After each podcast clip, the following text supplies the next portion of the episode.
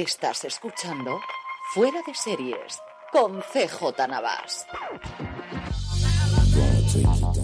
Desde los estudios centrales de Radio UMH en Elche, California, estás escuchando Fuera de Series, el programa que cada semana te trae todas las noticias, comentarios y curiosidades del mundo de las series de televisión. Yo soy CJ Navas y un año más, una temporada más, me acompaña Jorge. Jorge, ¿cómo estamos? Muy bien, pero un poco raro esto de no estar medio de antes probando sonido en casa y micrófono no se oye, cámbialo, enciende el micrófono, pone el cable, se va a ir el wifi y se va a ir...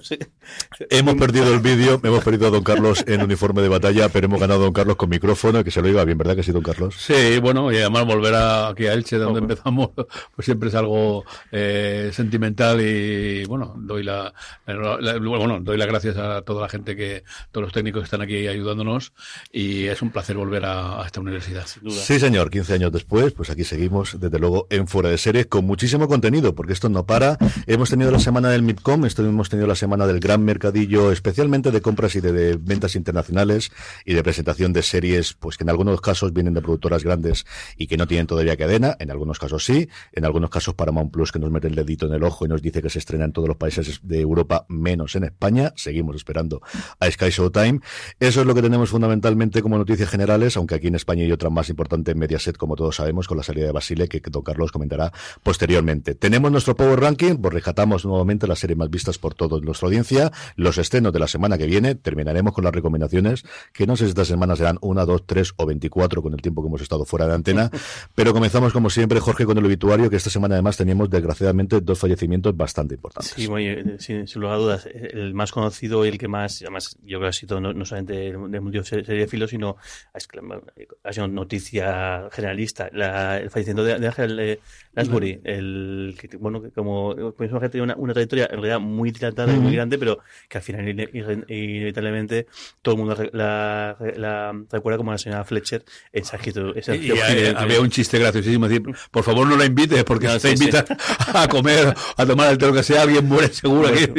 ¿Por, qué la gente la invita ahí, ¿no? La de veces que se habrá puesto aquí la, la serie en España, repeticiones y, demás, y luego especialmente en este programa le tenemos un caño especial porque en la sintonía que, que siempre hacemos, que, la primera vez que le hicimos, le hicimos, sí que le hicimos pues, con la sintonía, y luego ya decidimos cantarla. O tenemos por, por, contarla antes de empezar a contar los, a, los, correos y, comentarios, así que mucho más. Sí, sí es cierto que todos los obituarios han empezado por ello. Y mira que fue una actriz que hizo muchísimo teatro, que hizo alguna película importante de cine, pero desde luego todo lo que yo he visto en informativos, en noticias y en noticias de, cualquier lugar, siempre la primera noticia desde luego ha sido la Jessica Fletcher de Saskatoon Crimen. Inevitablemente, al final es el, papel que, que, le ha marcado. Y, el de la bruja también, el de. Sí, el, la bruja, una bruja novata. Mucho también el, quizá el, papel que más prestigio dio como actriz fue el mensaje del, eh, del miedo, eh, pero bueno, que al final todo el mundo la, recuerda y la va a recordar sin duda por ser la señora Fletcher, que a tierra se le ve una pena. Y luego otro fallecimiento de una persona que yo, yo no, no, eh, no, no, conocí, un desconocido, y además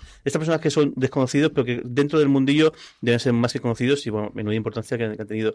Claudio Biern, que, que, fue el productor, la persona que estuvo detrás de producciones como Datacan y David el Nomo, la, esas, esas animadas que también se, nosotros vimos de, de, pequeños y luego sabí también. Datacan tengo grabada yo, fue una serie hablando, sensacional. hablando de, de, canciones, cuando fíjate, cuando, cuando las canciones eran buena parte del. Y de hecho, yo creo que, que al final se ha quedado mucho más la melodía. O sea, quizá la gente que la vio en su momento, eh, nosotros recordamos la melodía de su y gente que no la vio en su momento, que le vio luego más mayores, e igual a la serie no le tienen tan encima, pero sí que la. La, melodía Y fíjate de el Sí, sí, y, viaje al, en 80 días. O sea, fue el, autor de BRB, esa sintonía que veíamos con el mundo que giraba al principio de todas sus series. Fue el productor, tuvo proyectos también en cine, pero fundamentalmente, desde luego, quedó como el, gran padre de las, de las series de animación de esa televisión española de la transición que todos recordamos, desde luego, en nuestra generación. En fin, vamos con los nuevos proyectos, mientras Don Carlos le sigue pegando golpes a la mesa con el móvil, que intentaremos que no lo haga, lo de devolver el estudio en lo que tiene. Don Carlos, empezamos con pues la última plataforma hasta que nos llegue Sky Time aquí ha llegado a España, que es AMC Plus, ya ha lanzado en Estados Unidos Entrevista con el vampiro, aquí todavía no se ha podido ver, y lanza la siguiente gran adaptación de las obras de Anne Rice, que es Las Brujas de Mayfair, con Alessandra Daddario, ni más ni menos. Sí, eh, AMC Plus lanza el primer tráiler de su serie original, Las Brujas de Mayfair de Anne Rice, con, en versión original con su título en castellano. Es la segunda serie del universo inmortal de Anne Rice, está eh, protagonizada por Alessandra Dario, Jack eh, Houston, Tongayi Sirisa y Harley Amlin. Y va a llegar a España en exclusiva en el 2023. Está basada en la trilogía superventas de las brujas de Mayfair y es una serie con ocho episodios que se centra en una joven intuitiva neurocirujana que descubre que es ni más ni menos que la heredera de una familia de brujas. Mm. Mientras pelea con sus nuevos poderes, debe enfrentarse a una presencia siniestra que ha perseguido a su familia durante generaciones. La serie tiene la producción ejecutiva del ganador del Oscar del Emmy, Mark Johnson, de Breaking Bad y Better Call Saul, la showrunner Esther Spalding, de Master of Sex, la guionista Michelle Ashford, eh, que triunfó en John Adams, y la dirección de Michael Appendal y Jeff Freilich. Sí, yo no yo leer, la, leer absolutamente nada. Yo, Dan Rice, me, quedé muy desencantado con los últimos libros de la saga de, entrevista con el vampiro, de la saga del Lestat, a partir de, del cuarto libro especialmente, de eh, Huesos, no me acuerdo exactamente cómo se llamaba el título ahora, Saco de Huesos o algo de Huesos y cosas por estilo, que no me gustó absolutamente nada. Y esta fue la siguiente gran colección de libros que hizo alrededor de las brujas, dejando los vampiros, y no llegué a ver nada. Es cierto que el elenco, a mí Dario es una actriz que me fascina desde que la vi la primera vez, eh, y lo que ha contado ahora Don Carlos del equipo creativo que hay detrás y es la gran apuesta de AMC que se está quedando sin nada, a la que se le han muerto, bueno, se acaba ahora el The Walking Dead y evidentemente todos los spin-offs no han llegado a la altura de la serie original en cuanto a audiencia, que se le ha acabado Better Call Saul y que parece que el equipo creativo no quiere seguir expandiendo el universo de Breaking Bad y que su gran apuesta ha sido esta compra de derechos de todo el, bueno, de la, obra de Anne Rice que tan popular fue en los 80, los 90 y principios de los 2000, ¿no? Jorge, vamos con el gigante de la manzana, vamos con Apple TV Plus, que da noticias, fichajes y nuevas series como si no costase. Sí, después de una, temporada un poco más, más parada, pero yo, yo, creo que... Que estaban con los cacharros, estaban con el iPhone, estaban con el iPad. Y... Y, bueno, ahora vuelve la noticia en, las series. Tengo dos, dos trailers. Por un lado, eh, Echo 3, una, una, serie nueva, una serie de, de acción. La verdad que no, no es eh, quizás sí, sí que es otra serie de acción, pero no es un género que se produce mucho en... Son más thrillers lo que han hecho hasta ahora y... Porque la otra que hablarás después es espías, más, más que acción, sí. el, bueno, la, una serie de, ficción que ya tenemos, ya tenemos, ya tenemos trailer, el, la serie de, dirigida por, por Mark Boal y te, con, protagonistas a, a Luke Evans y, y Michelle Huisman, que bueno, que está basado en, otra serie, una serie que se llama When, Heroes Fry, que a su vez está basada en una novela, como todo hoy en Todo está basado en algo. En, algo en, el mundo de las series. Diez episodios, eh, mucha acción, una, una, una, desaparición en una frontera entre Colombia y Venezuela y bueno, pues dos ex militares que imagino que van a ir a negociar, a hablar las cosas. Sí, van a hablar sinceramente, se van a sentar en la mesa. Libera a mi mujer que no, que está la cosa no me gusta. Bueno, 10 episodios, el miércoles 23 el, el, el, se estrena. Imagino que como es normal en, en Apple TV Plus, harán dos, tres de Siendo diez son dos o tres. Dos o tres de golpes, más, más tres que, que, dos por, por lo general, y luego pues semana a semana. Y luego, pues un, una, una vuelta, que, bueno, una vuelta eh, más bien rápida, y es que solo Horses, que bueno, que ya cuando acabó la, primera temporada sabíamos que se estaba jugando la segunda, porque ya han dicho, de hecho ah, hubo un trailer de la segunda temporada, y bueno, la tenemos ya, ya, ya casi ya aquí. 2 de diciembre, ya tenemos trailer también de la serie de, de estos espías un tanto, espías castigados, como de, decirlo, el, dirigidos por, por Gary Oldman, que bueno, que lo, que lo, lo borda, la verdad que, que, lo, eh, que, lo, borda junto con, el, con, con Scott Thomas, yo creo que también hace un papelón muy, muy, muy bueno. Segunda temporada, en este caso eh, centrada más que en una cosa interna, eh, parece que en, en, ex agentes del, del, KGB que están, eh, parece que están en células dormidas y que algo hace que se despierten o algo, o algo hace que, que se pongan en marcha. Y bueno, una serie que lo que vamos a ver sí o sí. Sí, está basada en el segundo libro de la, de la larga saga que hay. De hecho, Apple TV Plus tiene una confirmación de cuatro temporadas. Aquí, mientras haya libros, y si me apuras si no hay libros, también se puede hacer. Como dicen Jorge, parece que el detonante, por lo que yo he podido leer, es el fallecimiento de un espía británico y eso activa unas células dormidas de la KGB que estaba en Puerto de Inglaterra. Y a partir de ahí, nuevamente seis episodios y volvemos a tener segunda temporada dentro del mismo año. Ahora que vamos a que las series estén casi cada año y medio o dos años, aquí tenemos dos temporadas dentro del mismo año. Don Carlos, saltamos a tres media hablando de adaptaciones, todo se adapta, incluso la novela de Antonio Gala, madre mía. Sí, una gran novela de Antonio Gala, que además se hizo una, una película, recuerdo, eh, La Pasión Turca. Maggi Cibanto y el actor turco Ilker Kaleli son la pareja protagonista de La Pasión Turca. Eh, la producción comienza la semana próxima en Estambul y posteriormente trasladará a Madrid y en los seis episodios de 50 minutos cada uno narrará la frenética historia de amor y pasión que protagoniza Olivia, una profesora española de Bellas Artes, y su amante turco Yaman. Olivia eh, tiene una brillante carrera profesional, eh, es eh, profesora adjunta de Universidad de Madrid. Como quiere presentarse a la posición de profesora titular, se traslada a Estambul para trabajar en el Imperio Bizantino. Allí encuentra a Yaman y eso hace que se, se quiebren todas sus expectativas. Entra en una pasión desbocada y que lleva a vivir eh, experiencias intensas. Pero este hombre, que es atractivo, carismático, enamorado de su país, tiene un pequeño negocio de contrabando con bienes culturales de países, eh, digamos, inestables como Siria e Irak, y eh, ella, tras intentar suicidarse, es entrevistada por la policía. La Pasión Turca es una producción de tres media, colaboración con Buen Día Estudios. Monse García, Sonia Martínez y Amparo Miralles son las productoras ejecutivas de esta ficción, que estará dirigida por Iñaki Fiel. El guion con la cargo de Irene Rodríguez y Esther Morales. La dirección es eh, de producción Emilio Jiménez. Teo Delgado dirige la fotografía. Arte por Juan Carlos Bilbao. Jaime Barlos es el jefe de sonido. Los equipos de vestuario corresponden a Juan Antonio Bello y eh, la hermana González. Y el maquillaje y peluquería, Carmen Utilla y Marga Rodríguez, en la directora de casting de esta serie que me, promete al menos llevar la novela que fue un sensacional de, Antonio Gala, que por cierto hace poco cumplió 96 años creo que fue. Eh, de aquí pues un saludo a, a, un gran a un gran escritor. Eh, y, esperemos a verla. No, eh, yo tengo curiosidad por ver si la adaptan a la época actual. La, yo no sé cómo estará. La, la película en su momento funcionó de la leche, más allá, evidentemente, porque era. por el morbo de Ana Belén y de compañía.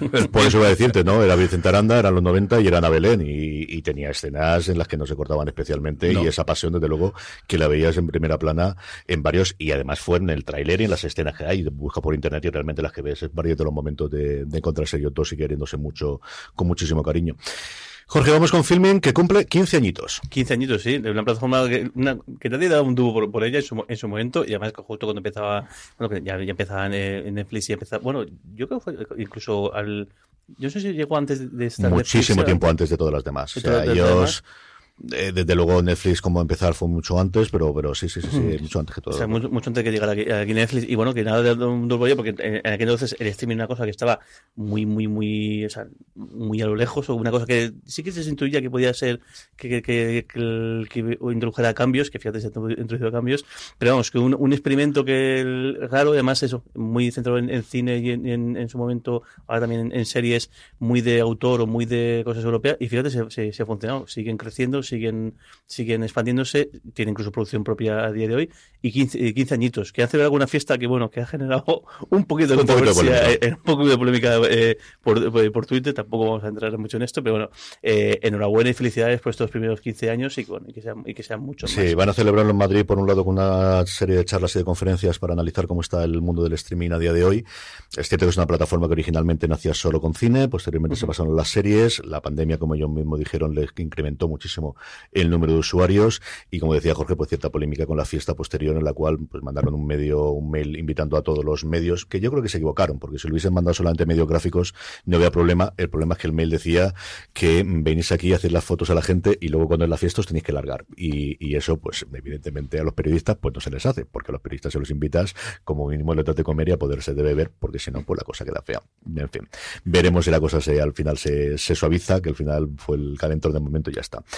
Mediaset, don Carlos, como decíamos antes, yo creo que la noticia importante del mundo audiovisual en España durante esta semana y veremos los efectos que tiene, y es que Paolo Basile, 40 años en la compañía, originalmente en Italia, más de 20 años como el mandamás de lo que inicialmente era Telecinco y posteriormente es ya Mediaset con siete canales puestos, pues se marcha, se tiran, se mueve, porque tampoco acabado de con filtraciones iniciales al mundo, comunicados raros en inglés e italiano después, mm, entrevistas posteriores de Basile, una cosa rarísima, el caso es que parece que se va. Bueno, eh, no, no sabe si lo han tirado, si se va a dejar irse. Al parecer el detonante fue una filtración que publicó El Mundo, que eh, os recuerdo que pertenece al mismo grupo que en función en Italia depende de él. Y mm, digamos que lo último más parecido es que había un medio acuerdo para que quizás en febrero se marchase y se despidiese mm, dando temporada y demás.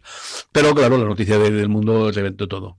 Eh, de todas formas, Basile se va con al menos 6 millones de euros de indemnización, que siempre ayuda un poco a pasar el duro trago del despido, y con 70 años, pues tiene unos añitos, parece. ¿Qué decir de Basile? Eh, le evolucionó la televisión y, en fin, trajo alguna cosita como Twin Peaks, pero también trajo la telebasura y buena parte de la eh, miseria y de, lo que, de, la bazofia que ha habido, tienen el nombre de, Basile, digamos lo que digamos. Bien, que le vaya bien en Italia y descanse mucho, porque aquí dejó, ha dejado una impronta bien que nos costará quitarnos de en medio. Aunque ahora parece que, que ya va desapareciendo. Lo terrible es que fue el artífice de, cambiar la Telecinco de la Mamachicho a lo que luego se convirtió. Yo creo que Twin Peaks es previo, es previo, ¿no? Sí, sí, fue el 93, 95, creo recordar yo. Pero sí que, sí que, bueno, lo, que pasa que sí que... Lo de, de, Italia sí que, que, fichó. Yo creo que la apuesta por CSI, yo creo que CSI sí que ya, ya, es de esa época, si no recuerdo yo mal, y desde luego, si no la apuesta inicial, sí la apuesta por una Telecinco que en su momento dominó la ficción en España, empezando por Médico de Familia, y siguiendo por periodistas, y siguiendo por el comisario, y siguiendo, y en las mañanas por la salir de clase, que se nos olvida, pero toda la generación de actores que salió por allí, la cantidad de gente de mi época que la había. O sea, una Telecinco que en su momento era el gran sitio donde se podía ver ficción en España. Es cierto que en los últimos años esa búsqueda que siempre ha tenido Basile de la audiencia y que mientras ha tenido, o sea, su razón siempre fue esa, ¿no? De, me diréis lo que queráis, pero al final soy líder de audiencia hasta que ha dejado de serlo. Y lleva dos años en el que esa apuesta Sálvame, pues evidentemente le está cantando con respecto a tres media. La pérdida de pasapalabra, que es uno Carlos experto porque lo ve todos los días con mi santa madre, pues es que le ha afectado muchísimo la parte de la audiencia. Y en la parte de ficción, sobre todo con la apuesta que ha tenido a tres media, con a tres media player, que tenemos producciones prácticamente cada dos meses, se ha quedado atrás. Dicho eso, el príncipe en su momento le funcionó. Es la única vez que yo he visto en persona a Basile, en la presentación que hicieron hace unos años del príncipe en Madrid, y estuve allí y estuvo él con todos los, iba a decir medios, pero eran medios y blogueros. Era el momento justo de la transición en el que había muchísima gente, más que haciendo podcast, haciendo medios blogueros y juntaron a más de 100 personas allí para presentar al príncipe. Y recientemente entrevías, ¿no? Que no había dado un duro por ella, sin olvidarnos de la que se avecina, que al final es el gran éxito que tienen, a la que le sacan todo el partido, tienen prácticamente un canal dedicado solamente a ellos, pero mm, está claro, o el pueblo, por ejemplo, de la misma productora que también ha funcionado muy bien, pero que tampoco caso le hacen que han venido los derechos de emisión inicial a, Amazon Prime Video, que es la que va a estrenar dentro de nada la nueva temporada de la que se avecina con los nuevos decorados y los nuevos personajes. Eh, ¿Qué afectará a esto? Pues no lo sé. Estaba cantado, o sí se parecía, había rumores de que iba a salir con la presentación del nuevo presidente, que lo habían cambiado hace un año y medio. Yo creo que los cambios vendrán mucho más por la parte del entretenimiento de las tardes y de los fines de semana y la parte política, que a ver cómo se posicionan, porque tenemos un año políticamente que, todos sabemos con todas las elecciones locales, autonómicas y, nacionales, y ahí habrá que ver especialmente Telecinco, cuatro hasta cierto punto, pero especialmente Telecinco, por donde se posiciona y se deja de posicionar, y qué efecto puede tener la ficción, si esto puede hacer que tengan realmente una apuesta como en su momento tuvieron con nuevo tipo de series, porque al final las series que hacía Telecinco hace 20 años, a día de hoy, tienen su público, pero funcionan menos. Caronte, por ejemplo, es una serie que yo vi el primer episodio y dices, es que estás viendo el Telecinco de hace 20 años y se ha quedado muy atrás. Pero bueno, desde luego que va a ser una revolución que va a cambiar muchísimas cosas porque era su cadena, era la impronta de su cadena y al final no nos engañemos, hablamos de plataformas y hablamos de streaming, pero la gente sigue viendo la televisión en abierto.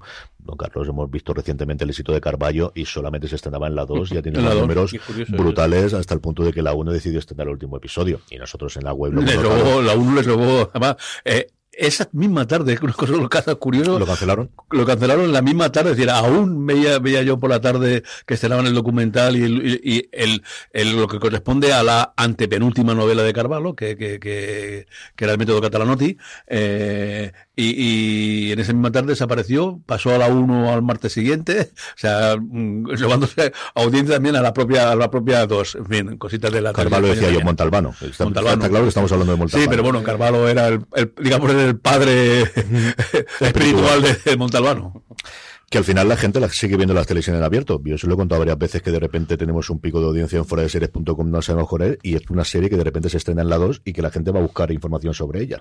Recuerdo una de Rowan Atkinson no hace demasiado tiempo que se había estrenado antes, pues no me acuerdo si precisamente en Filming o donde fuese, y de repente fue la noticia más vista durante tres días en fuera de series. En fin, veremos a ver cómo dónde va Mediaset y si esto va a abrir la, la posibilidad de que inviertan más allá de seguir haciendo las comedias con los hermanos Caballero o más allá de la inversión que tienen que hacer en cine por la ley Miró o cosas similares. Vamos con la plataforma de Telefónica, vamos con Movistar Plus Jorge, que presenta, bueno, pues dos novedades, dos nuevas temporadas, que no es algo habitual desde luego la plataforma. Un, una un fin de rodaje y otro un comienzo de, rodaje. Empezó por el comienzo, y es que eh, sentimos la molestia. La, serie con Antonio Resines y con, y con Rayan, que bueno, ya se ha confirmado que tiene la segunda temporada, ya han dado a conocer las primeras imágenes del, rodaje de esta segunda eh, eh, temporada, que vendrá en 2023. No sabemos todavía ni, como dices tú, ni la, ni la estación ni, el mes. De momento ni siquiera estamos ahí. Ya lo próximo será el, la estación, luego el o, la estación lunar. Últimamente esta manía de llegará en primavera, llegará en febrero y llegará el 13 de febrero. Dilo de una vez solo, nada, nada, no hay forma. Tienen que sacar tres noticias de cada fecha de estreno. Eso no, porque febrero no es, primavera, así que no puede ser primavera. No puede, bueno, no hacer tú me entiendes. Llegarán en, Ah, señor, ya no sé. Estas horas de grabar es lo que tienen. Bueno, y, además, como suele ser habitual en ese tipo de, producciones, pues se unen nuevos actores y actrices al, elenco. Y en este caso, fíjate que los nombres: Manuel Galeana, Javier Pereira, Fernando Colomo y mm. Carmen Arevalo, entre otros.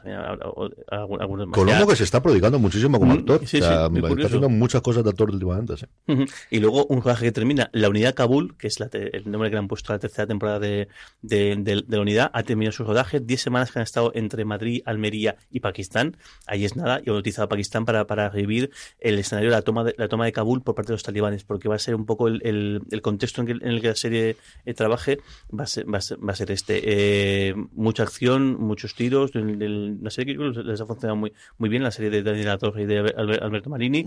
Eh, también igual, une nuevas, nuevas incorporaciones, voy a destrozar los nombres, lo siento, Medi Regragui, Samnam, Samnam Raimi y Reihane Nori eh, bueno, el, nos dejó, yo creo que es una temporada muy muy buena que empezó, a mí me parece que, fue de, menos de menos a más, pero bueno, con muchas ganas de verla. Esa sí que parece que tenemos el, sí que tenemos el trimestre, ¿no? El, Creo recordar que había un, horizonte. En este caso sí, primavera, ya, tenemos el primavera, bueno, la estación del año, primavera, así que pues, pues, pues entre, entre el 23 de marzo, si me equivoco, cuando empieza la primavera. Tres meses, simplemente, está acotado seguramente. El 23 de marzo y 21 de junio está acotado. Ya lo siguiente será saber el mes y luego ya sabemos el la semana, el día, y luego lo cambiarán la tarde.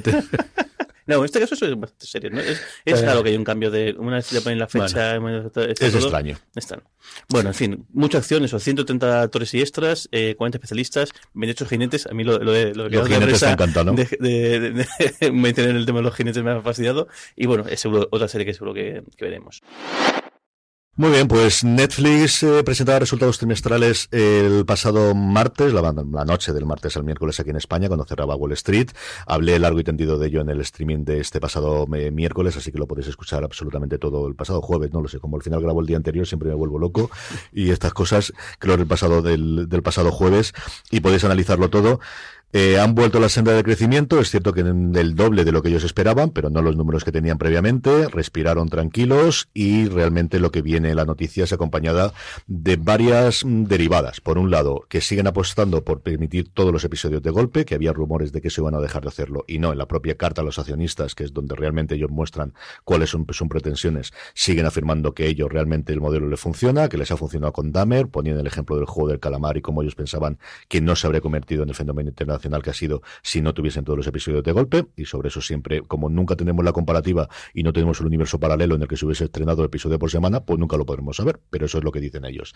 Y luego lo que yo creo nos va a afectar todos los demás, que es la otra vía de ingresos que van a tener, la, doble vía de ingresos nueva que van a experimentar, por un lado, aquello que dijeron que nunca iban a hacer de la tarifa con anuncios, de momento solo va a haber una tarifa con anuncios, una tarifa más barata, con más restricciones que la tarifa más barata que tenían, de hecho no va a permitir descargas en dispositivos y va a unos 3 euros, 3 dólares al cambio más barata que la más barata, con calidad HD eh, solamente, ni Full HD, ni Ultra HD, ni cosas por el estilo, un único usuario. Y luego la segunda que es... Y con menos, catálogo. Y con menos catálogo porque hay algunas, las suyos sí que están absolutamente todo, pero las hay películas y series que tienen compradas que cuando compraron los derechos no tienen los derechos para ponerla con anuncios porque esos a veces se negocian aparte y esos están negociando los a prisa y corriendo porque recordemos que esto empezó hace seis meses. O sea, la decisión de tener una tarifa con anuncios, al menos una, empezó solamente hace seis meses. Y la comenzaron en Sudamérica, ¿no? Y luego esa es la segunda cosa que tenemos, que es lo que está ocurriendo con la otra cosa que hasta ahora ellos sabían que existía y que de alguna forma, si no aplaudían, sí que dejaban y hacían la vista gorda, que es la compartición de las, de las contraseñas. Y aquí hay varias derivadas. Una es los casos extremos de gente que no se conocen de nada y pagan juntos si lo tienen, y otra cosa es pues cuando tienes a alguien que está fuera del hogar, que igual que Spotify y otras plataformas deciden que su unidad de medida, yo lo que tengo en mi hogar y todas las cuentas tienen que estar bajo mi IP o bajo mi dirección. ¿Qué es lo que van a tener aquí dentro? Pues dos posibilidades. Una, pensado yo creo más para la primera gente, de gente que están pagando una cuenta entre 4 o entre 6 para tener la Ultra HD, van a permitir que el perfil te lo puedas sacar y lo pagues por tu cuenta y ahora tienes una tarifa que va a ser un poquito más cara que lo estás pagando con anuncios, eso sí. Y luego la otra, para situaciones, mm, siempre se ponen los dos ejemplos, que es pues los padres o los hijos que se han ido de casa, pues al estudiar la universidad o porque los tienes fuera, pagando una cantidad adicional que es distinto de lo que se había implementado en Latinoamérica. Latinoamérica lo que había empezado inicialmente era tener un segundo hogar y todas las cuentas que estuviesen en ese segundo hogar poder tener ese acceso. Ahora la idea es, pongo mi caso, yo mi, de mi cuenta, mi suegra tiene ese acceso, bueno, pues si ahora ya está en otra casa distinta, pagando entiendo que serán 3 euros porque van a ser 3 dólares en Estados Unidos, puedes tenerla, seguir teniéndola dentro de tu perfil. Todo esto se empezará a implementar la tarifa con anuncios ahora en noviembre, se lanzan 10 países, entre ellos España, y toda la parte de las contraseñas, que es la que yo creo que nos viene más, a partir del año que viene. Y aquí, como siempre, el demonio está en los detalles y veremos cuántos problemas da para la gente que viaja, cuántos problemas da para la gente que los fines de semana se va a la casa de campo, o se va a la casa de montaña, o se va a la casa de no sé dónde, o cómo ocurre toda esa parte. Como os digo, todo eso lo empezaremos a saber a partir de enero, febrero, que es cuando lo batan. Y luego, por otro lado, dos cositas muy rápidas. Por un lado, que ya está la maquinaria de Crown en funcionamiento, ya tenemos el tráiler de la quinta temporada, ya tenemos fotos, se estrena primero de noviembre, tengo una ganas locas de verla. Y por otro lado, Carl Sutter, un nombre importantísimo hace 10 años en las series con Hijos de la Anarquía, uno de los primeros grandes showrunners cuando se empezó a considerar la figura, caído en desgracia por motivos externos y por motivos propios, porque al final su siguiente gran proyecto que fue The Bastard Executioner o el, Ejecutor Bastardo fue demencial. Yo siempre digo que es de las pocas series que tuve que quitar la media hora porque no aguantaba lo que estaba viendo. Y luego porque tuvo una salida, realmente un despido, del spin-off de Hijos de la Anarquía, que recientemente, por el comportamiento suyo, pues porque venía de la vieja escuela, y eso en el Hollywood actual no se puede adaptar. Se ha ido de FX, lo ha fichado Netflix, tiene una película pendiente de estreno que se estrena dentro de uno o dos meses, si no recuerdo mal, pero recuerdo, sobre todo lo que tiene es una nueva serie llamada The Abandons, que para que nos entendamos es el intento de Netflix de hacer su propia versión de Yellowstone, eso sí, en un poquito de tiempo de más. Un poquito de tiempo antes. Nos vamos al Oregón de 1850, en el que un grupo de gente del este busca un nuevo futuro y busca una vida mejor, se encuentran con gente que quiere robarles todo lo que tienen y se van a unir para combatir y como es habitual en Carsater, pues yo lo en tanto en Hijos de la Anarquía como en The Seal, donde trabajó previamente. buenas palabras, con, cariño, sí, buenas diálogo y buenas palabras. Consenso y al final todos reunidos alrededor de la mesa para hablar y para consensuar todas las y cosas. el que queda vivo se queda todo. Así que podéis comprender, tengo muchísimas ganas de ver qué hace Carl Satter. Este veremos si reinventado y corregido o al final apuesta por todo y tiramos para Una cosa, ¿ha recuperado Netflix la cifra de suscriptores después de los dos trimestres esos malos? No, porque cayó muchísimo más. Aquí han recuperado dos millones. Lo que... el, primero fue, no fue tanto, fue un millón así. Pasa que el que la noticia no fue tanto el, la cantidad de suscriptores que había perdido, sino el hecho que había pedido suscriptores, que había que suscriptores. El problema fue la pérdida, por un lado, el que se te cayese la, la, máscara y que la idea que tenía siempre Wall Street y que ellos habían vendido de lo que ellos llaman el público total, es decir, la máximo suscriptores que ellos pensaban que podían alcanzar, que siempre lo habían cifrado en unos 500 millones de hogares, pues de repente veían que eso posiblemente no pudiese llegar. Y esa yo creo que fue el gran problema. Vamos con Prime Video, que don Carlos tiene dos noticias, una que yo creo que da una ilusión y la otra es que me ha pedido la público del grupo de, de Telegram que la lea sí o sí, porque nadie podía leer la noticia como tú. Cuéntame. Bueno, mientras esperamos que Televisión Española algún día de esto le dé por, por, por lanzar la, primera temporada del lanzamiento de Historias para no dormir, ni más ni menos la está archivada, pues para Video ya anuncia el estreno de la segunda temporada, que será el 28 de octubre, eh, a tiempo para un maratón en Halloween, donde va a actualizar cuatro episodios de la serie original. El tráiler da un vistazo a esas cuatro nuevas historias que van a ser dirigidas por Alice Waddington, Nacho Vigalondo, Santiago Calvo y Jaume Balagueró. Los cuatro episodios son el trasplante, una sociedad futura se asociará tanto con la juventud que quienes pueden pagarlos a sus cuerpos con trasplantes y operaciones estéticas de todo tipo. Vaya, eso no está tan lejano. En fin, eh, sin embargo, hay toda la población que solo puede vivir si son donantes. La alarma, un matrimonio acoge en su, caja, en su casa a varias personas diferentes ante el temor de que el mundo esté a punto de acabarse. La pesadilla, en una aldea gallega de 1880, las terribles muertes de varias chicas jóvenes tienen atemorizadas al pueblo que sospecha de un misterioso vecino que vive apartado de todo el mundo. Y el cuarto, que es el, uno de los más conocidos, que apareció hasta en el Ministerio del Tiempo, el televisor. Un hombre instala en su casa un sistema de seguridad con cámaras de circuito de lado que ve a través de la televisión del salón. El problema llega cuando se sesionan esas imágenes de tal manera que está convencido de que alguien ahí fuera los, los acecha. Sí. Bien, una maravillosa, bueno, a mí me encantó la original y esta otra, ya digo, lo único es cuando que la televisión española emitió la primera temporada, veremos. Y luego una noticia que a mí me, interesa más la, eh, la de producción del escarabajo de la patata que esta tontería. Dulceida al desnudo, una influencer, no sé lo que es una influencer, será una imbecilidad como otra cualquiera. Pues en Prime Video le dedican un terrible gasto de, de, de, de, de DVD o de cinta o tal a cuatro episodios sobre una tonta que dice que es famosa influencer. No sé, no sé cuatro millones en el trailer, aquel que no tenga otro que hacer y gente débil mental, pues imagino que lo, mirará. A mí me parece algo vomitivo simplemente. Un saludo, un saludo a Dulceida, que seguro que es oyente nuestro. Sí, Igual deja de serlo. En fin, esto es lo que nos algo, pidió. Algo, algo, algo la me parece terrorífico. la, la, culpa es, es, del grupo de Telegram que decidieron que hicieron esta petición expresa y bueno, hemos cumplido. Sí, señor. Un saludo a todo el grupo del Telegram y ya sabéis, telegram.me barra fuera de series para uniros y hablar con más de 1.500 personas todo el día y hacer sugerencias como que Don Carlos leyese la noticia de los cuatro episodios de Dulce de al Desnudo, pues después del éxito de Georgina y también del éxito de Tamara, pues evidentemente influencers por todos los lados vamos a tener en un producto que al final es barato y que la gente ve una barbaridad. no os podéis alterar lo que se ve esto. Jorge, vamos con Paramount Plus hasta que nos llegue Sky Showtime, que tenemos dos cositas interesantes. Esta, esta cadena que, algún día llegará aquí, no sabemos igual. Sí, eh, cuando Televisión Española anuncie. De, de momento, este, este tampoco no sabemos ni siquiera esta estación. Supuestamente llegará en, en invierno de, de, de, en 2020. El año en que llegue para Esto no sabemos tampoco en la, estación. Bueno, el, y además encima con cachondeo, porque llevamos, es que es lo mejor es como lo cuenta eh, CJ todos los días en streaming, porque es todos los días en la noticia de Paramount Plus, nunca jamás en la noticia de que llega a, España. Bueno, hubo un momento que dejaron caer que como que la fecha es el año que viene, pero el único El que... peor fue el, el, el, momento en que anunciaron que venía a Portugal, a pero todavía no anunciaban aquí, que ya va a volverte loco. Marav maravilloso. Vamos a, vamos, a tener, vamos a tener tuberías conectadas de, tuber, de España con Portugal para pasar hidrógeno, pero no vamos a tener aquí...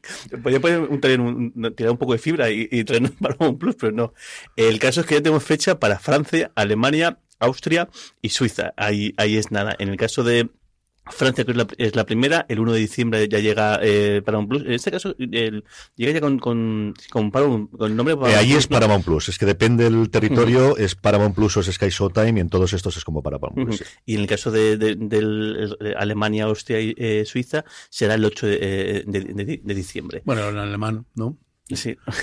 y, y luego, eso por un lado, y luego por otro lado, eh, para más recochineo, eh, aprovechando también para, para, aparte de, va a llegar con todo, con todo el paco, con, con, Tulsa, con Tulsa King, con todo el, el imperio Yellowstone. De, de, Yellowstone y con bueno, alguna, algunas cosas, alguna, también una serie sobre María Antoinette, eh, se llama Mask, eh, María, el, el, María Antoinette sería el killer, y también una, una eh, otra serie que alemana también, o sea, encima están dándole series loca, eh, locales, por decirlo uh -huh. de manera, dándole luz verde para que tenga producción propia, y luego pues en el caso que, quizá podría aquí ser más reseñable o que, o que, más nos puede llamar la atención en España, que es Bosé, la serie del de, el biopic de, de, Miguel Bosé, que el, el trailer es fascinante Vaya y la producción es, o sea, la, tiene muy, muy, muy, muy buena pinta y, y me gustó mucho, ahora comentado tú un poco más, el hecho de que cada episodio está basado en una canción. Sí, lo que coges es el, el, hilo conductor de una canción y a partir de ahí tienes flashback, tienes un elenco maravilloso alrededor de, de Bosé que lo interpretan dos actores distintos en distintos momentos de su vida. No tiene nada, yo creo que no tocan nada de los últimos cuatro o cinco años tan polémicos Mejor. de la vida del artista. No vamos al principio. Sí tenemos la relación con su padre, con Luis Miguel Dominguín, que lo interpreta Nacho Fresneda. Sí tenemos, por lo que hemos visto en el tráiler, todos los amoríos con hombres, mujeres y viceversa de absolutamente todo, desde los más mediáticos como el de Nao Vergón o el siempre rumoreado que tuvo con Nacho Duato cuando lo conoció en su momento en los inicios del bailarín o incluso su matrimonio posterior con tantísimos problemas en los últimos años. La serie no tiene pinta de que se corten absolutamente nada. No. Los guiones corren a cargo de Ángeles González Sinde, la ministra de Cultura, de eh, eh, Boris Izaguirre y también de, se me ha ido totalmente, Isabel de, de, Isabel Vázquez, Vázquez, que han hecho los, los guiones, una serie que tuvo bastantes cambios internacionalmente y el tráiler de verdad lo recomendábamos en streaming, lo poníamos en la newsletter también. Mm, a mí me ha gustado mucho. Es cierto que yo Bosé mm, siempre es un tío que me ha gustado. Metí auge, sabemos que es nuestro cantante favorito absoluto, pero es un tío que musicalmente me ha parecido que se han reinventado muchas veces de una forma muy curiosa. No tiene nada que ver el Don Diablo con el que teníamos con eh, el amante bandido hasta cierto punto, o con el Morena Mía, o con el, como os digo, dejando los últimos cuatro años. Y creo claro, que, hace cuatro años que dejó de existir. y, con una carrera como, actor que no pintaba mal, pero que luego. Eh, bueno, hizo algún bodrio como el caballero, pero, pero, estuvo bien. o sea, que, pero bueno, que tenía, tenía pinta de que la cosa podía, podía ir y luego abandonó en un, momento dado.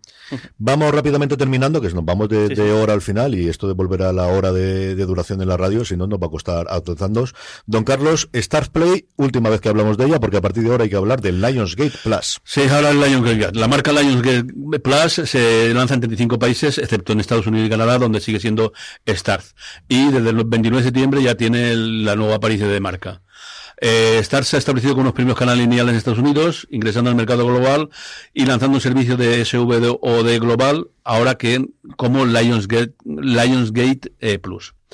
Desde su lanzamiento inicial, la empresa ha estado en 63 países de Asia, Canadá, Europa, América Latina y el sudeste de Asia a partir de ahora, pues habrá que hablar ya no de Star, sino de Lionsgate. Y además el cambio fue inmediato. Dieron la nota de prensa y al día siguiente estaba todo cambiado. Una cosa alucinante, porque en Estados Unidos ha ocurrido lo mismo con MGM. Epix va a pasar a ser MG Plus, pero se va a anunciar en febrero allí. Y este de verdad fue un cambio de la noche a la mañana para tenerlo aquí. Teníamos también alguna cosa de renovaciones y guillotina, pero además son renovaciones de series americanas que todavía no nos han llegado. ¿Quieres hablar? Sí, sí, porque me hace mucho gracia. Es un homenaje a los 15 años de fuera de series, porque en CBS todavía es 2005.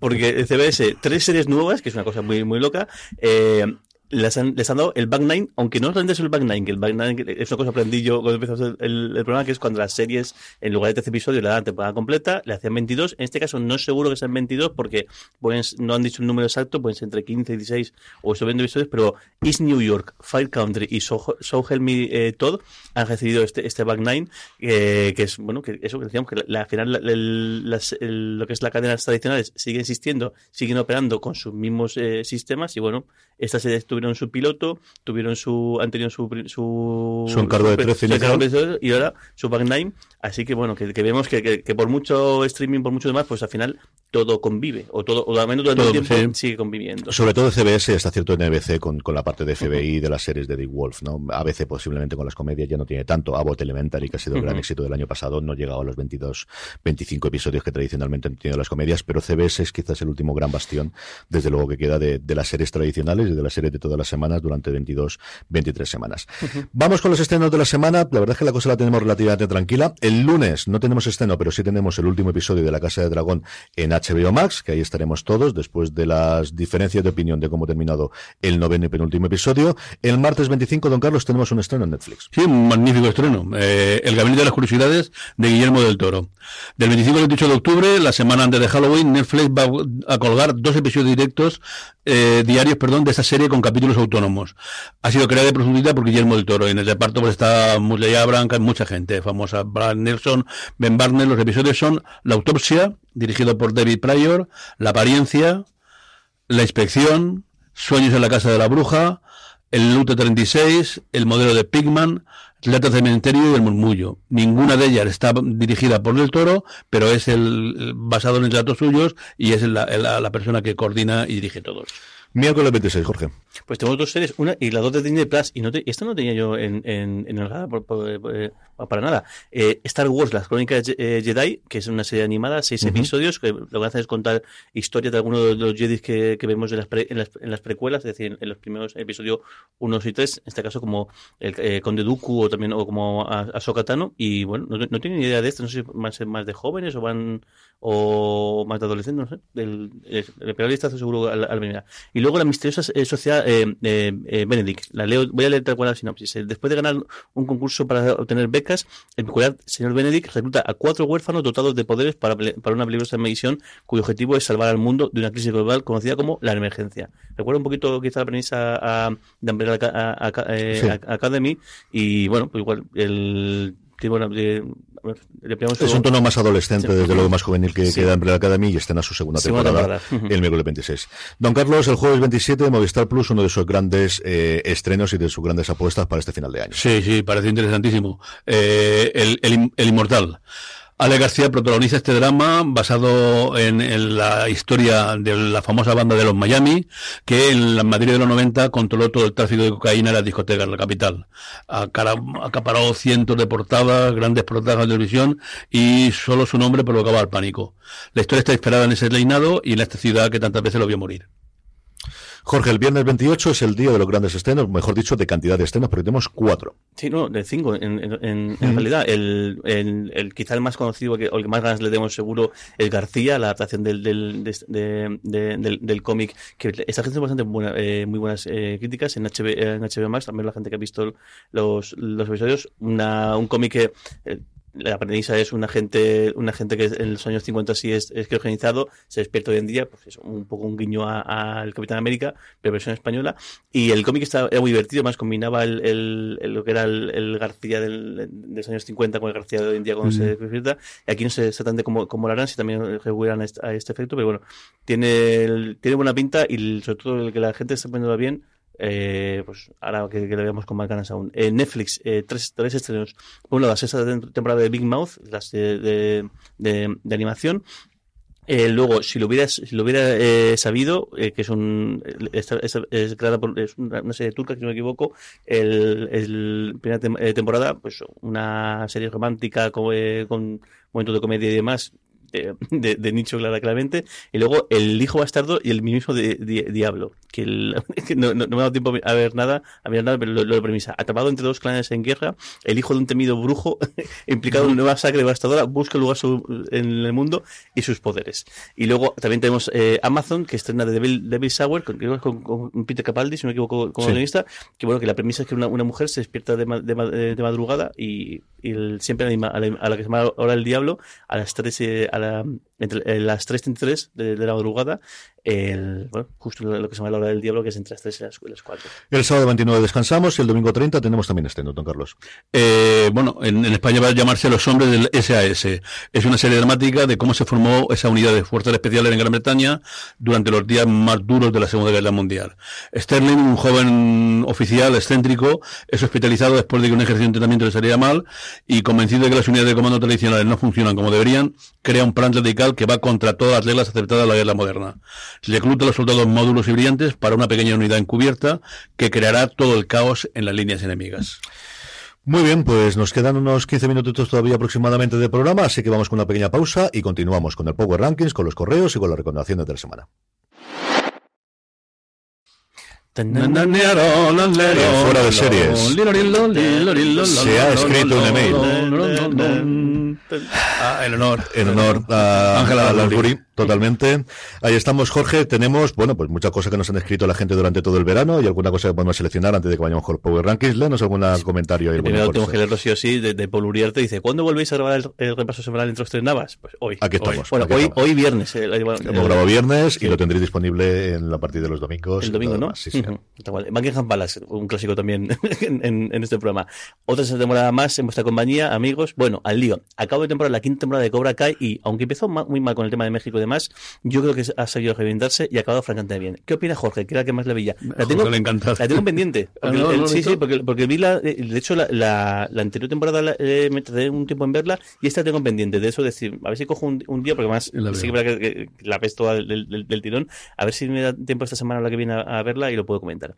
Y luego decir eh, a don Carlos que ya voy por la sexta de The Seal, a ver si eh, no me lo echa en cara, y hace joda que es un placer escucharle todos los días y que, y que el béisbol sigue siendo un coñazo. Aunque no piensa que los Red Sox podrían jugar mejor en un medio, con un, con un, con un medio centro ofensivo y sin tanto cajilero, un beso, queridos. Yo creo que si se cambia los Red Sox con el Hércules este año, no sé si sería peor o mejor. que va peor. Cada uno lo que hay. Vaya desastre de temporada y vayan, y no está nada claro la temporada que viene.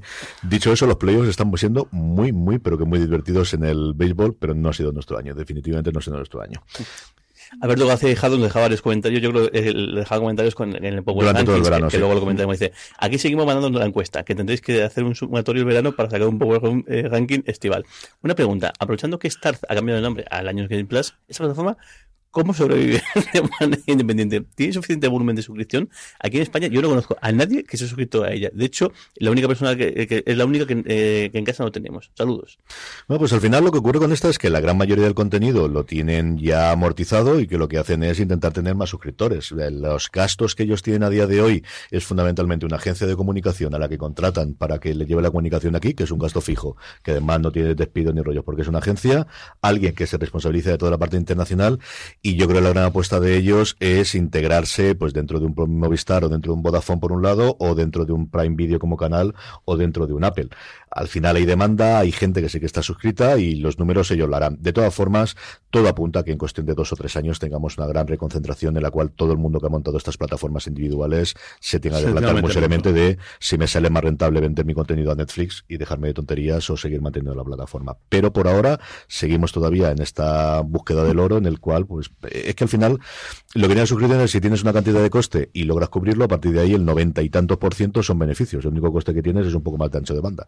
Y en eso siguen todas jugando ya se ha corregido algo con los efectos del, de la caída de Netflix de principios de año y en dos o tres años tiene toda la pinta de que haya, como os digo, una gran concentración. Mira, y, un mensaje que está muy bien, para que veamos el momento que estamos viviendo en, el mundo de las series y de streaming, cómo cambian las cosas en, apenas semanas. Nos dejaba este comentario también Alberto García Hijado. Se nota un poco la inquietud en el mundo del streaming. Hace un año esto era el futuro hecho presente y ahora no se sabe muy bien qué tendremos dentro de un año. Anuncios, fusiones, desapariciones, este mundo cambiante nos atosiga. Y yo que vendí hace unos meses mi pad de peli de Harry Potter porque total, estaba en HBO. lo físico no hay que perderlo, que al final las cosas desaparecen de las plataformas y no te enteras y no sabes cómo. que yo tengo guardada hasta la cinta de VHS y de 2000. Y luego, luego nos comentaba, dice, dice, el, el, dice, si tenéis acumulados los datos de, la, de los de los Power Rankings, igual podéis, igual que das el listado de Just Watch o de Netflix, pues podéis hacer un, algo mismo a nivel del grupo de fuera de series. Y repasar una vez a la semana cómo han ido nuestras votaciones, el, la primera vez, pues, el verano, agosto, septiembre, y después semanalmente. O sea, que te pone faena y te pone aquí. Es cierto que mirando a la gente, al final, si no lo, hay gente que sí que lo hace directamente, pero los demás, al final, son los recordatorios que ponemos en redes sociales o en el grupo lo que hace que la gente vote. Entonces, se nota sensiblemente que durante el verano se ha votado muchísimo menos.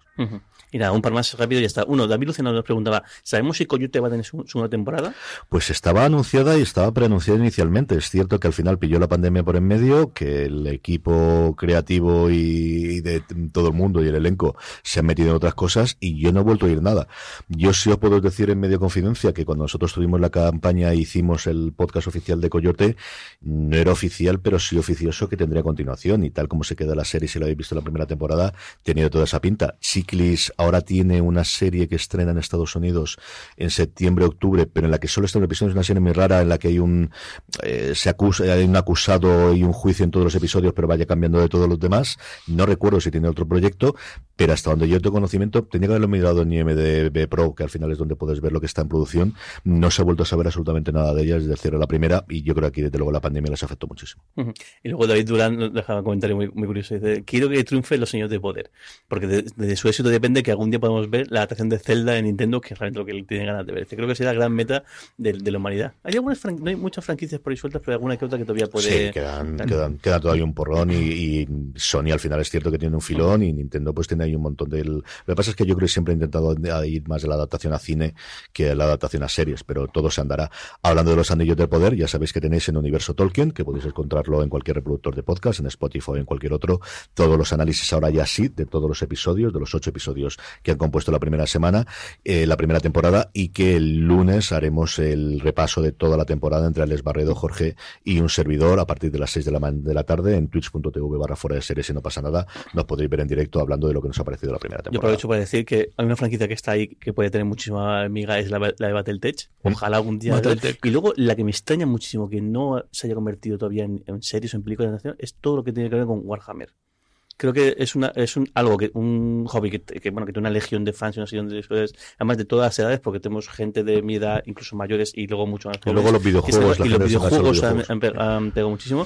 Me extraña mucho que Warhammer no tenga no haya intentado el en algunos universos, ya sea el Warhammer el, o bien el 40.000 del futuro, o incluso algunos pequeños, el Necromundo y demás, no hayan conseguido, eh, no hayan empezado a hacerlo. no lo sé si es el hecho de que están en Inglaterra ellos o lo que será. Battletech, no sé quién tiene los derechos finalmente ahora de todo lo de, tiene que ser el tema y cómo de caro sería, pero a mí me encantaría verlo. Y creo que especialmente la, la saga en su momento que leímos nosotros tenía ahí lo que ahora pides en esa saga. Es una saga que, suena mucho Juego de Tronos y juega mucho a lo que, a lo que Politiqueo y familias y, y demás. ¿Mm?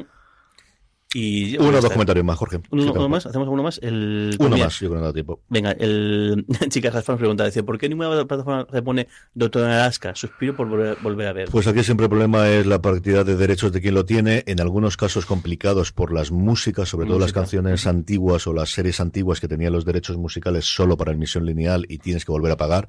Era un caso famosísimo el de Playas de China, por ejemplo, que tenía eso, o recientemente eh, aquellos maravillosos años que se estrenó y se volvió a vender. Caso también era la, aquella serie policíaca que es imposible por, por, por, toda la música que ponía al final de cada capítulo. De hecho, no, no, el remake, sino la serie original se volvió a hacer sin la música inicial que tenía, y me sale el Leonard Cohen, pero no era Cohen, era, ay señor, de la Little Hell with My Friends de ¿Cómo se llamaba este ¿no? ¿no? no, no, De, ah, no, no, eh, Joe Cocker. De Joe Cocker no se pudo poner porque no pudieron llegar a los acuerdos. Y, al final, pues, eh, lo que ocurre con estas series. Y en otros, pues, porque no lo tengan. Yo creo que al final todo llegará en algún sitio, pero no sabemos exactamente dónde.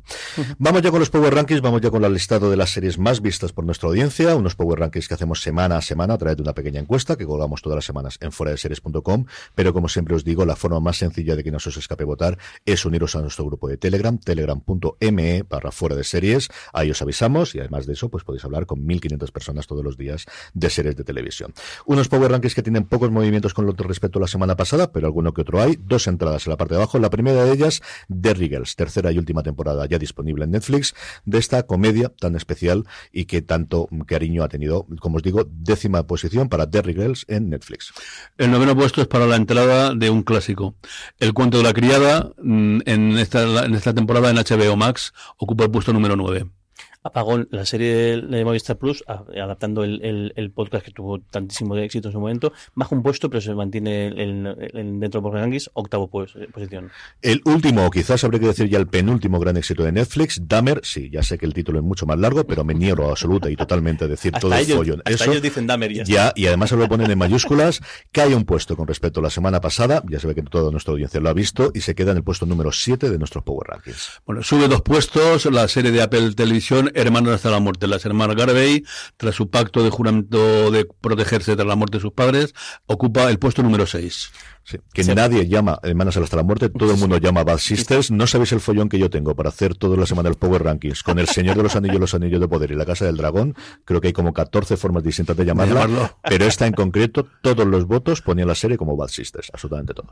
En quinta posición se, se, mantiene The Bear, la serie que emite aquí Disney Plus y la serie que más original que he visto en muchísimo tiempo y posiblemente la mejor también que he visto en muchísimo tiempo. Qué maravilla de serie. Qué maravilla de serie. El otro estreno tardío aquí en España procedente de Hulu, The Old Man, la serie de Jeff Bridges, cae un puesto, se queda en el puesto número 4 de nuestros Power Rankings. Sube uno la de Disney, la precuela del Lobo León, Andor. Y en segunda posición, El Señor de los Anillos, Los Anillos, los de, Poder, la serie de Prime Video que terminaba terminó justo la, la, semana pasada y bueno, el, a ver cuánto tiempo aguanta dentro del Power Ranking. Y en el 1, de nuevo, como yo creo no habrá duda para absolutamente nadie, La Casa de Dragón, justo a punto de estrenar su último episodio de esta primera temporada, pues los dragones siguen reinando en nuestros Power Rankings con mucha más diferencia. La semana pasada tuvimos mucho más cercano los anillos, en este no el doble de votos, pero casi el doble de votos con respecto a la semana pasada hemos tenido aquí. Y nos quedan nada, cuatro o cinco minutitos para, como siempre, poder hacer la recomendación de la semana. Don Carlos, ¿qué recomendamos? Hombre, tengo que comentar de luego, ya sabéis que soy enamorado de la serie 911, que acaba de, venir con un episodio sentimentalote y tal, precioso. Pero eh, aparte de recomendarla, desde luego no tengo más remedio que descubrirme y recomendaros como sea Los Ocho de Irak. Es un documental impresionante. Ver a un ex jefe de la CIA y un embajador americano reconocer que fue un terrible error y que la culpa del mundo, de la situación que tenemos ahora, fue de esa brutalidad y cómo Daesh se creó en una prisión americana en Irak y cómo eh, detrás de eso ha arrastrado a toda la miseria y toda la mierda que vivimos hoy en día, es, además de histórico, espeluznante. No podéis perderos los ocho de Irak. Dulceida no lo recomiendas. No. Venga, pues yo pasa que podría Se la decir- recome- al Dulcera se la recomiendo a Cristiano Ronaldo, que está el pobre Bueno, bueno, la que- separado del equipo la que lió- La que lió ayer fue. Que parece, parece- parece que está- parece que se ha dado cuenta de la que ha liado tan gorda y está intentando recular un poquito, pero vamos, madre mía, madre mía. Eh, pues podría recomendar un montón de series distintas, pero voy- voy a hacer una que está todavía en emisión y que todavía tiene bastantes episodios por delante porque me está sorprendiendo y es Andor. Creo que Andor está siendo muy, muy, muy, muy buena esta, eh, esta serie. Creo que el, la primera serie que decimos más que es muy fuera del, del ciclo Skywalker, o sea, no hay de momento, o al menos de momento no he visto ningún Jedi, aunque alguna mención a la primera orden, que es pero un guiño más que otra cosa. Pero han cogido el tono este de serie de espías, de intriga, me parece que está muy bien. Y este último, episodio, que hay gente que les ha hecho un poco más aburrido porque es más largo de creo que el resto, me ha gustado muchísimo. El, estoy adentrísimo con, con, con esta serie. Merece mucho la pena. Sí, yo creo que es el primer gran acierto que tienen después de, de Mandalorian, sin ningún género de duda, y el de poder hacer otras series distintas. Yo tengo mucha, mucha el, eh, esperanza con la serie que se llama El Acólito o La Acólita, porque no está nada claro cómo se traducirá finalmente. Bueno, yo creo que no la traducirán, será The Acolyte y ya está, precisamente porque parece una serie diferente, pero Andor no lo está dando mucho más de lo que yo esperaba. Y una serie larga también, que al final vamos a tener dos temporadas de 16 episodios cada una de ellas. En esta moderna, cosa moderna de vamos a hacer bloques de tres, que parece como si fuesen tres películas o cuatro películas cada una de las temporadas, pero ya está. Yo muy rápidamente, tres cositas que llevan mucho tiempo. Por un lado, como decía antes, The Bear es una de mis tres, dos series favoritas de este año, junto cuando hagamos el repaso final de año. Desde luego que estará en el top 3. Si os gusta el mundo de la cocina, si os gusta el mundo de la cocina profesional y en general os gustan las buenas series, es frenética por momentos, tiene momentos durísimos y momentos muy divertidos. Lo que tiene es el ver las grandes comedias, de que cuando te pegan un golpe de moral es durísimo y los grandes dramas de que tiene momentos divertidos lo tiene a raudales de Bear, que es muy cortito además, un episodio de media hora y se puede ver prácticamente de una sentada. Por otro lado, hablando de comida y cambiando mucho de tercio, Comida para Phil, la serie documental de Phil Rosenthal, del creador de Everybody Los Raymond, de Todo el Mundo Quiere a Raymond, que llega con nueva temporada a Netflix. En la temporada pasada tenía un episodio en Madrid, en este tiene una- uno en Austin, en el que está con las creadoras de ATX, del Festival Internacional de Televisión de Austin, y es una serie deliciosa, o sea, de estas series de, de viajes y de comida que de alguna forma fue el pionero Anthony Bourdain, pero en el que siempre Phil tiene esa sonrisa, siempre tiene ese cariño y siempre acabas con una sonrisa mientras la ves. Y por último, que se estrenaba por fin ayer en España en Sci-Fi, Evil. Qué bien está esta serie. Es una serie terrorífica, es una serie de tensión, es una serie de las antiguas en la que cada episodio tienes un caso y tienes una resolución además de la trama horizontal. Y es una serie en la que combina perfectamente esa parte erótica que tiene el mal. Y lo ves de esa parte de la seducción y esa parte del atractivo y esa parte de la, de la erótica que tiene el mal, en- especialmente entre todos los personajes de los tres principales protagonistas. Es una relación maravillosa. Así que las tres de Bear, comida para Phil y Evil, mm, bueno, pues ya tenéis aquí menú, desde luego, para el fin de semana. Y con esto, pues vamos a pasar a despedirnos.